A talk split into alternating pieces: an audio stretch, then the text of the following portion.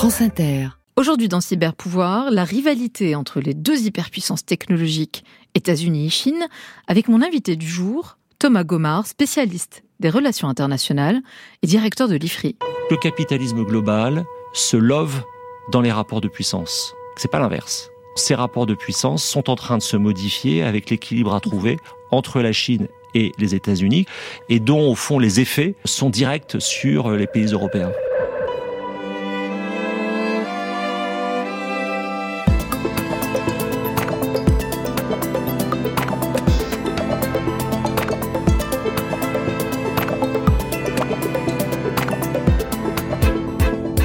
Bonjour, je suis Asma Malin et mon job, c'est de décrypter les nouvelles formes de pouvoir et de puissance qui sont en train de se recomposer autour de la tech. Et chaque semaine, on se plonge dans une grande affaire technologique pour ensuite tirer ensemble méticuleusement le fil de l'histoire, lever le voile sur ce qui se joue en coulisses déchiffrer ensemble les enjeux politiques, géopolitiques qui s'affrontent et qui nouent le cœur des jeux de pouvoir et de puissance de ce début de 21e siècle. Pour la der des der de cyberpouvoir, j'aimerais vous parler d'un des sujets qui m'a probablement le plus occupé ces derniers mois, la rivalité stratégique entre les deux technopuissances, États-Unis et Chine. Une rivalité féroce qui remet en jeu l'ordre mondial. Cyberpouvoir sur Inter, c'est parti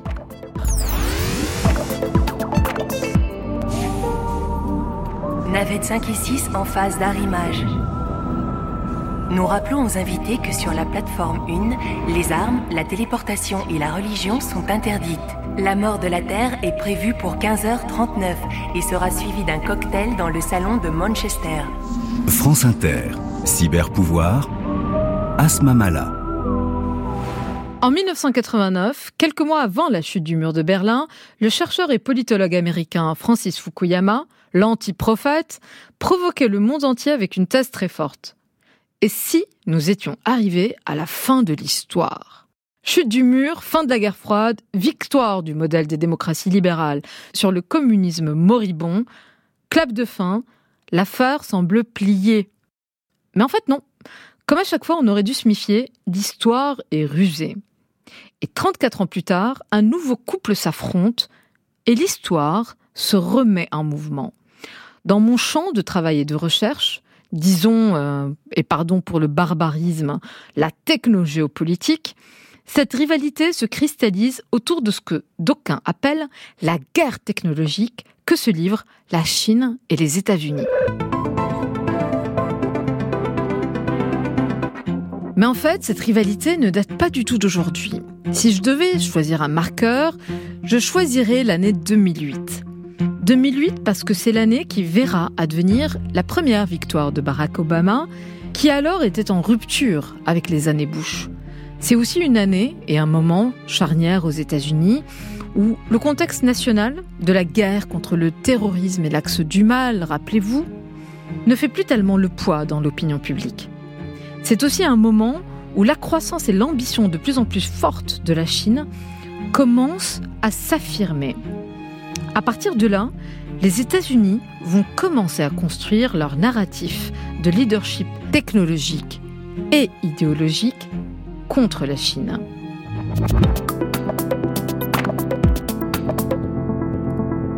Côté Chine, on va lancer dès 2015 le plan Made in China 2025 qui va d'ailleurs être mise à jour en 2021. Le plan va donner la priorité aux nouvelles technologies avec comme ambition la domination militaire. L'objectif est d'arriver à une armée de rang mondial, je cite, pour les 100 ans du régime, c'est-à-dire en 2049. Le cyber, l'intelligence artificielle, le quantique, les semi-conducteurs sont des priorités absolues et nationales. Bref, la Chine va compter sur son autosuffisance et son leadership. C'est la fin d'une certaine conception de la mondialisation et le renouveau de l'histoire avec un grand H.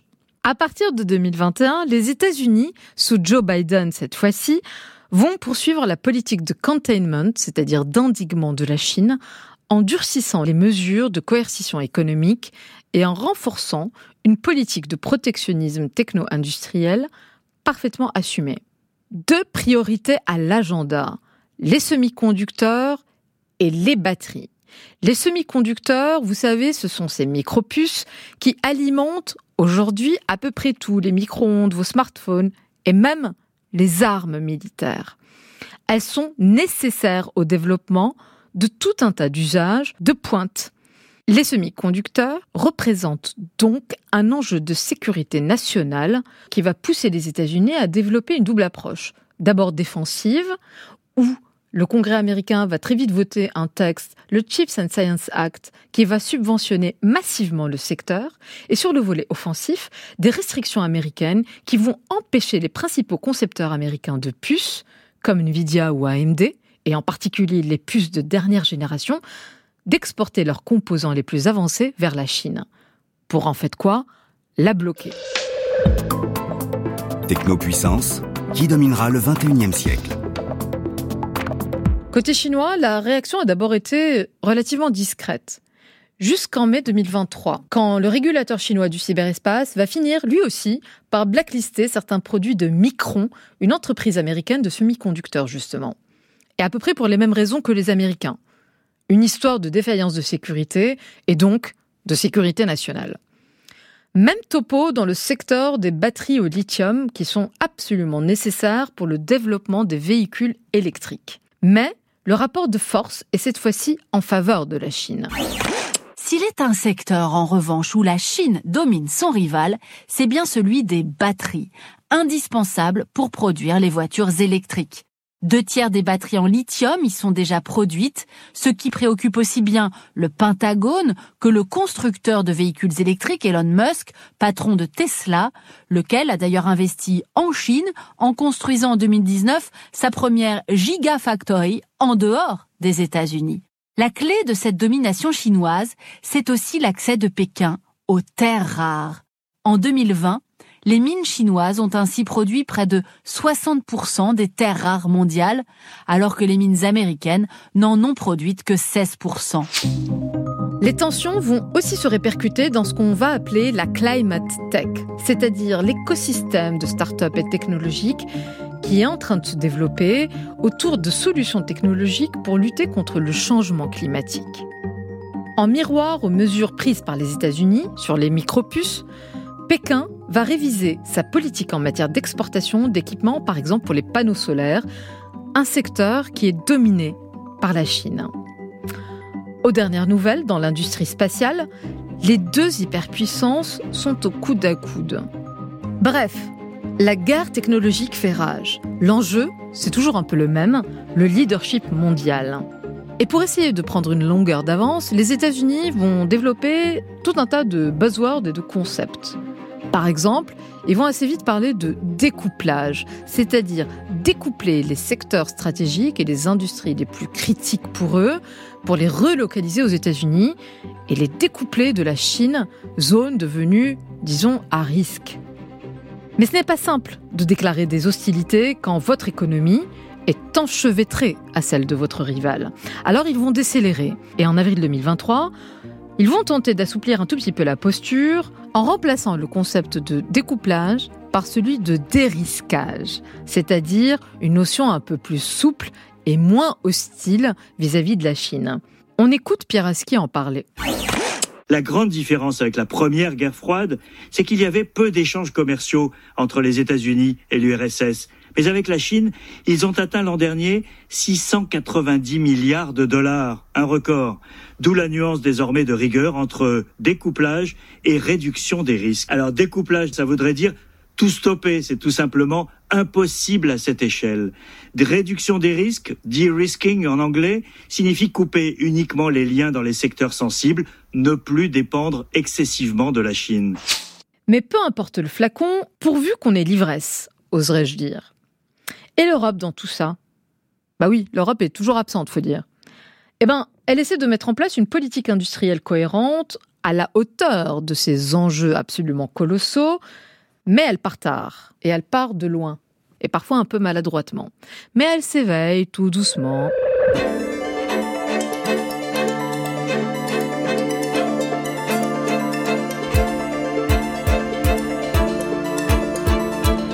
Ces nouvelles et en même temps éternelles tempêtes géopolitiques, nous allons tenter dans un instant sur France Inter de les dompter avec mon invité du jour, Thomas Gomard, spécialiste des relations internationales et directeur de l'IFRI.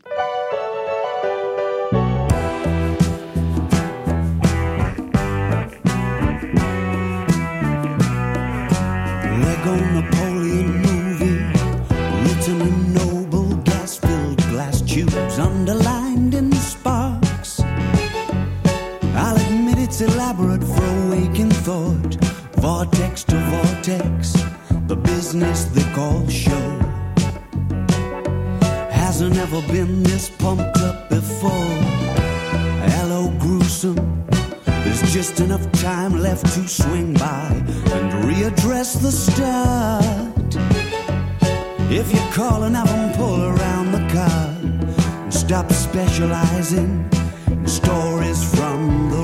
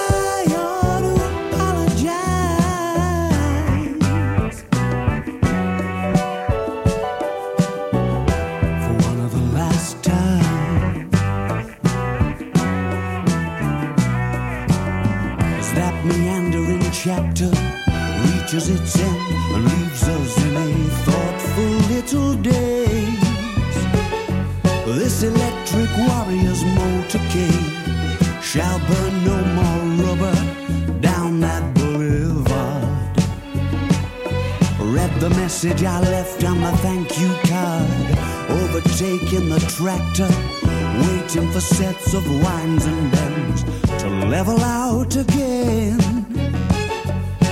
Picking a moment along a country lane, the kind where the harmony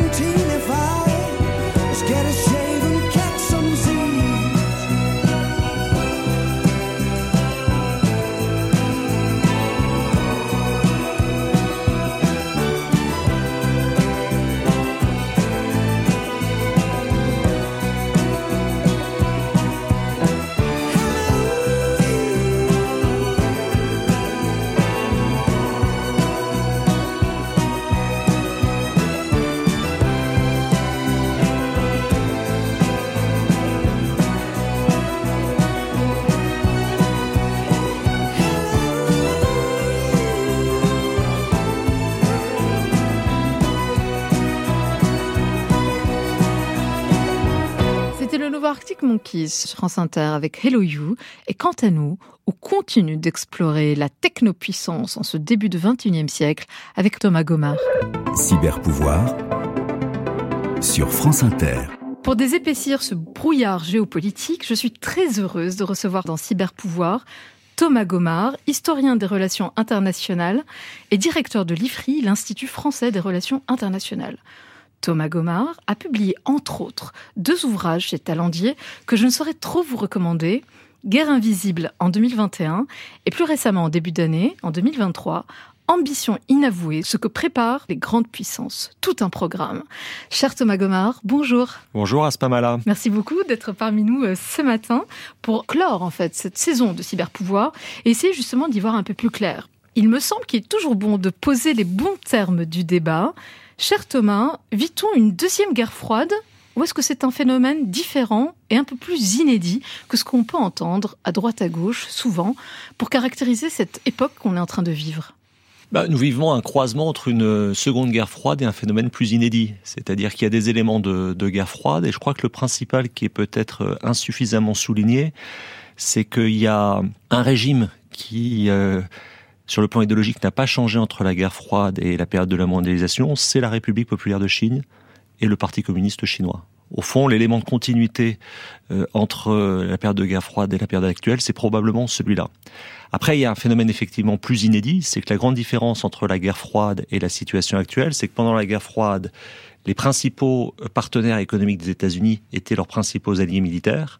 Et aujourd'hui, c'est une situation tout à fait dissemblable, c'est-à-dire que le principal partenaire économique des États-Unis, c'est la Chine qui est son rival stratégique. Et donc ça, ça a évidemment créé une situation de complexité supplémentaire qui me conduit effectivement à croiser au fond euh, vos deux notions euh, de départ. Et est-ce que, en fait, ce que vous pointez là, c'est la fameuse notion ou concept de dérisquage ou de découplage dont on a tellement entendu parler récemment, notamment par Jake Sullivan, qui est le conseiller à la sécurité intérieure de, Joe Biden, président des États-Unis. Donc. Alors, le découplage, à mon avis, est une notion euh, trompeuse, dans la mesure où, quand vous regardez les chiffres, au fond, l'économie euh, chinoise et l'économie américaine sont deux économies siamoises.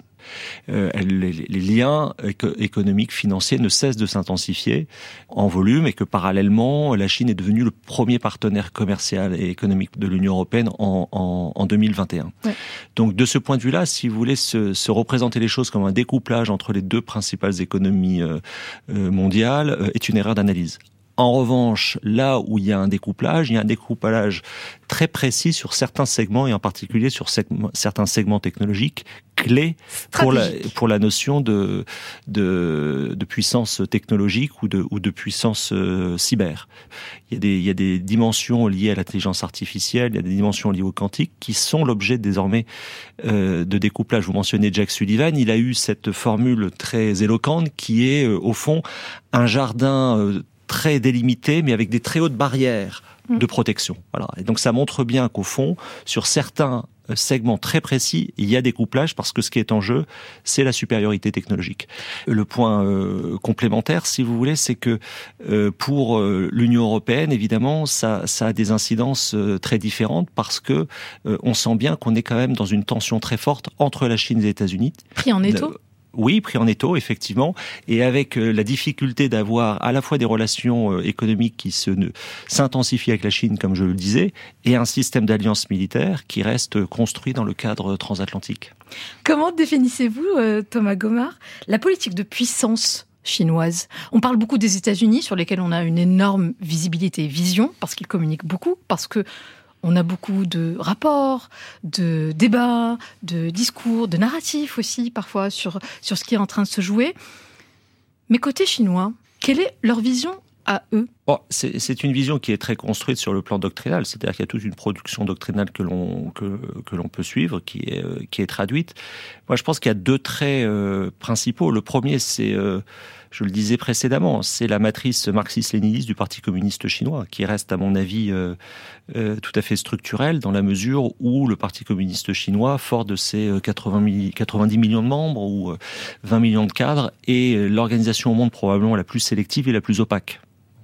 Donc il y a cette dimension, si vous voulez, euh, enracinée dans ce principe euh, marxiste-léniniste du Parti communiste chinois.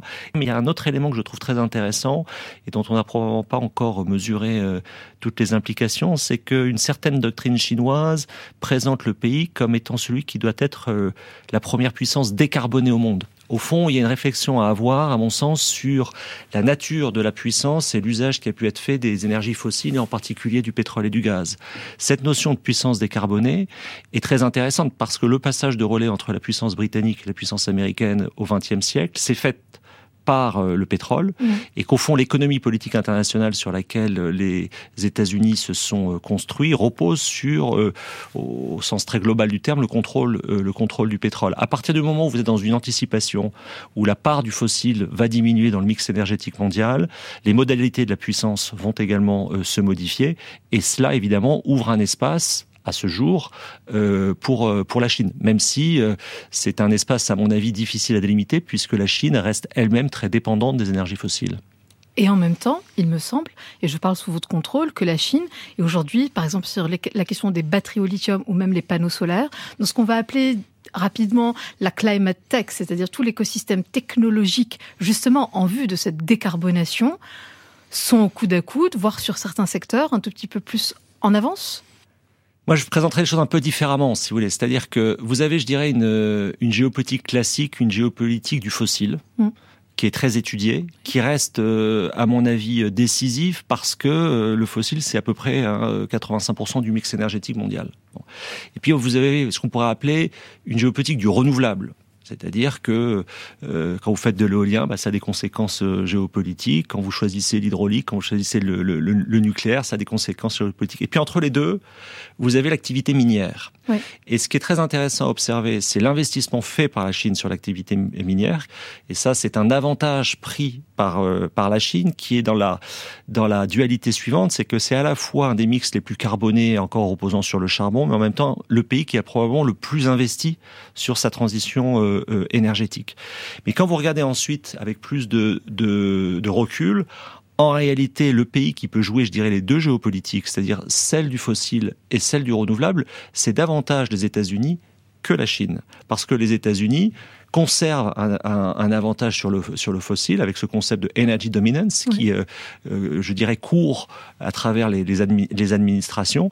Et puis, on fait un pas de côté qui est euh, tout à fait important à, à saisir avec l'IRA, Inflation Reduction Act, qui, au fond, aimante un certain nombre, euh, enfin un, volume très important d'investissement qui fait que l'économie euh, euh, américaine peut basculer très vite vers vers le renouvelable. La Chine ne peut pas faire ça puisqu'au fond elle reste très dépendante de ses approvisionnements fossiles, pétroliers et gaziers venant de l'extérieur. Donc il y, a, il y a de ce point de vue-là un déséquilibre qui, à mon sens, en tendance, est favorable aux États-Unis. France Inter. Cyberpouvoir. Je suis toujours accompagné de mon invité aujourd'hui, Thomas Gomard, historien des relations internationales et directeur de l'IFRI, l'Institut français des relations internationales. Asma Mala. Vous évoquiez à très juste titre l'ARA, l'Inflation Reduction Act, qui est ce grand texte américain justement qui subventionne, mais vraiment euh, dans des proportions euh, inégalées justement, cette transition, ces secteurs-là d'avenir, euh, disons, de, de technologies propres, entre autres pas que. Et ça a posé un énorme problème entre Bruxelles et Washington, parce qu'en fait, il s'agit d'une forme de capitalisme politique ultra-interventionniste, voire un peu protectionniste pour relocaliser sur le sol américain des industries ou des secteurs aujourd'hui stratégiques et d'avenir. Et de ce point de vue-là, il déshabillait un tout petit peu l'Europe, il me semble. Bah, ça, ça, ça provoque effectivement un, sujet euh, sur la la compétitivité européenne, c'est certain. C'est-à-dire que ça a d'ailleurs été euh, l'objet euh, euh, de la visite d'État du président Macron en décembre 2022, qui s'est inquiété des conséquences industrielles pour l'Europe, dans la mesure où l'IRA, effectivement, comme je le disais, a un effet d'aimantation, si vous voulez, sur les sur les, les investissements les investissements industriels. Du point de vue européen, c'est pas ressenti de la même manière, évidemment, parce qu'il y a un, il y a un effet de, de dépossession et surtout de, de, de de compétitivité, avec une très grande difficulté pour un certain nombre d'entreprises européennes. Là aussi, ça dépend beaucoup des secteurs que l'on observe, entre leur degré d'exposition sur le marché chinois et leur degré d'exposition sur le marché euh, américain. Ces différences peuvent conduire à un moment ou à un autre, encore une fois sur des secteurs particuliers, euh, à des choix de nature politique, c'est-à-dire où est-ce que je décide d'être le plus exposé? Ou une autre manière de poser la question, c'est à partir de quel moment les autorités euh, chinoises ou américaines me demandent de faire tel ou tel choix euh, d'investissement. Et c'est incroyable parce qu'en fait, ce que vous dites là, c'est que dans le rapport de force qui s'installe, parce que certes, on peut être allié, mais évidemment pas ami, l'Europe, en fait, n'a absolument plus du tout la main alors, je pense que l'Europe a une marge de manœuvre, mais que c'est une marge de manœuvre euh, évidemment euh, qui s'est rétrécie. Le problème fondamental des, Européens, c'est que ils sont en train de se rendre compte des effets en termes d'économie politique du choix de désarmement qui a été leur depuis le début des années 70. C'est ça qui est en train de se, de se révéler, si vous voulez, au grand jour. C'est-à-dire que les Européens, en tendance, désarment depuis le début des années 70 euh, et ont continué à le faire après le 11 septembre, date à laquelle les compétiteurs euh, stratégiques, en particulier les États-Unis, la Chine, mais aussi la Russie, la Turquie, l'Arabie Saoudite, l'Iran, ont réarmé. Et donc aujourd'hui, a fortiori dans une situation euh, géopolitique marquée par la guerre d'Ukraine, les Européens réarment, mais avec euh, un retard d'une génération en, réalité.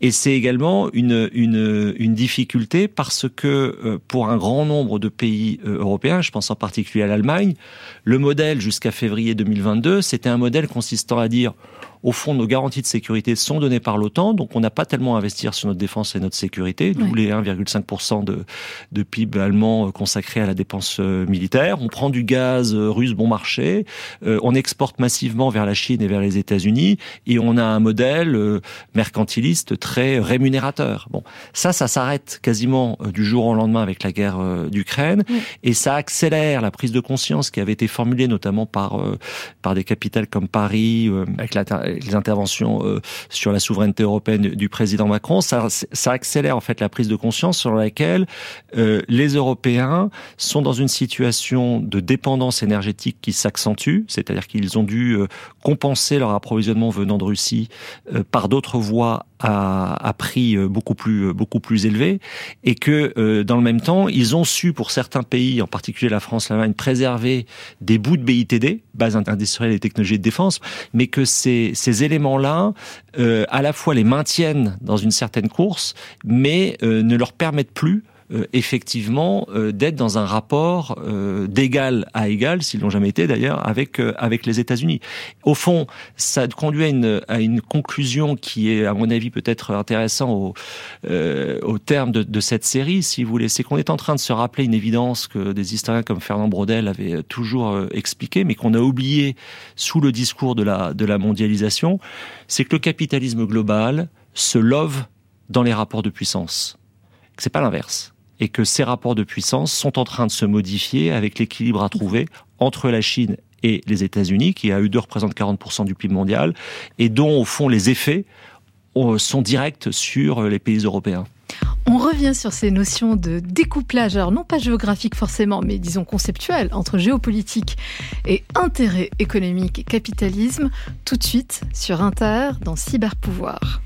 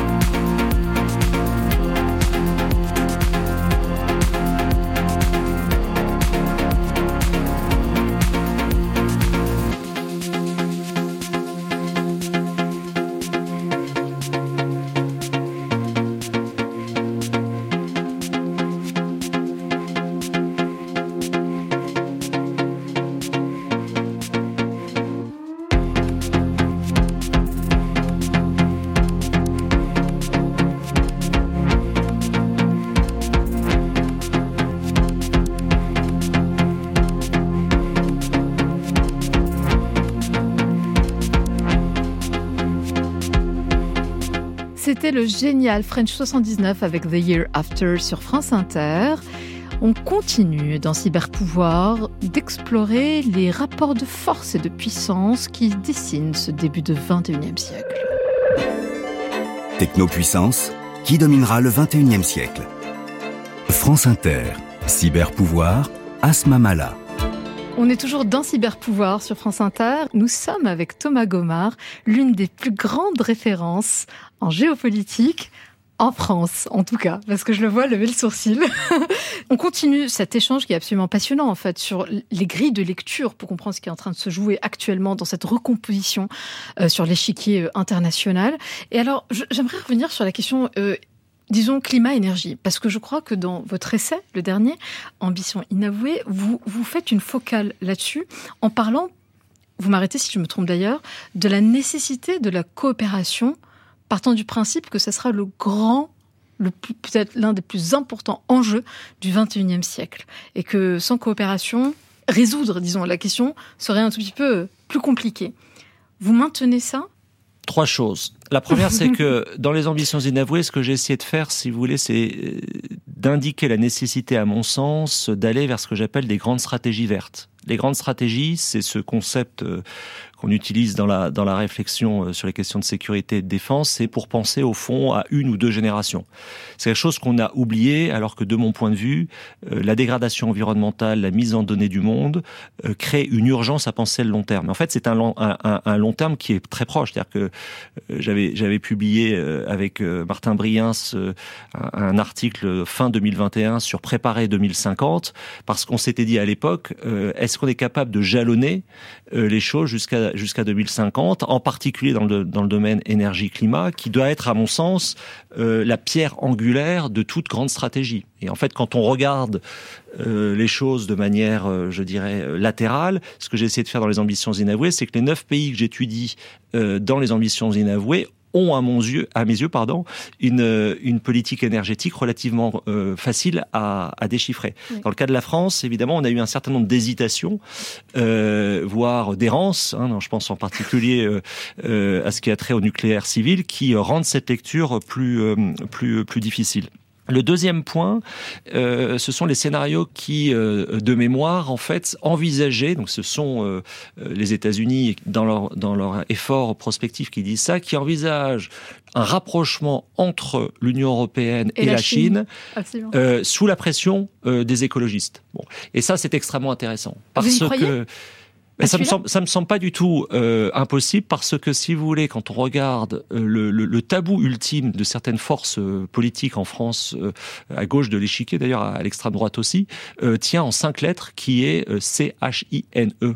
Chine. C'est-à-dire qu'il y a une focalisation sur euh, les États-Unis, bien compréhensible euh, historiquement, mais une très grande difficulté à euh, apprécier à la fois la Chine dans ses ambitions géopolitiques, d'une part, dans son modèle économique, d'autre part, et enfin dans sa dans sa perspective écologique, puisque la Chine, comme vous le savez probablement, a élaboré une notion de civilisation écologique euh, qui serait en quelque sorte l'aboutissement euh, du socialisme. Donc ça aussi, ce sont des ressorts idéologiques qui, à mon avis, sont très négligés, euh, en particulier en Europe, mais qui ne le sont pas dans la lecture euh, faite par le National Intelligence Council.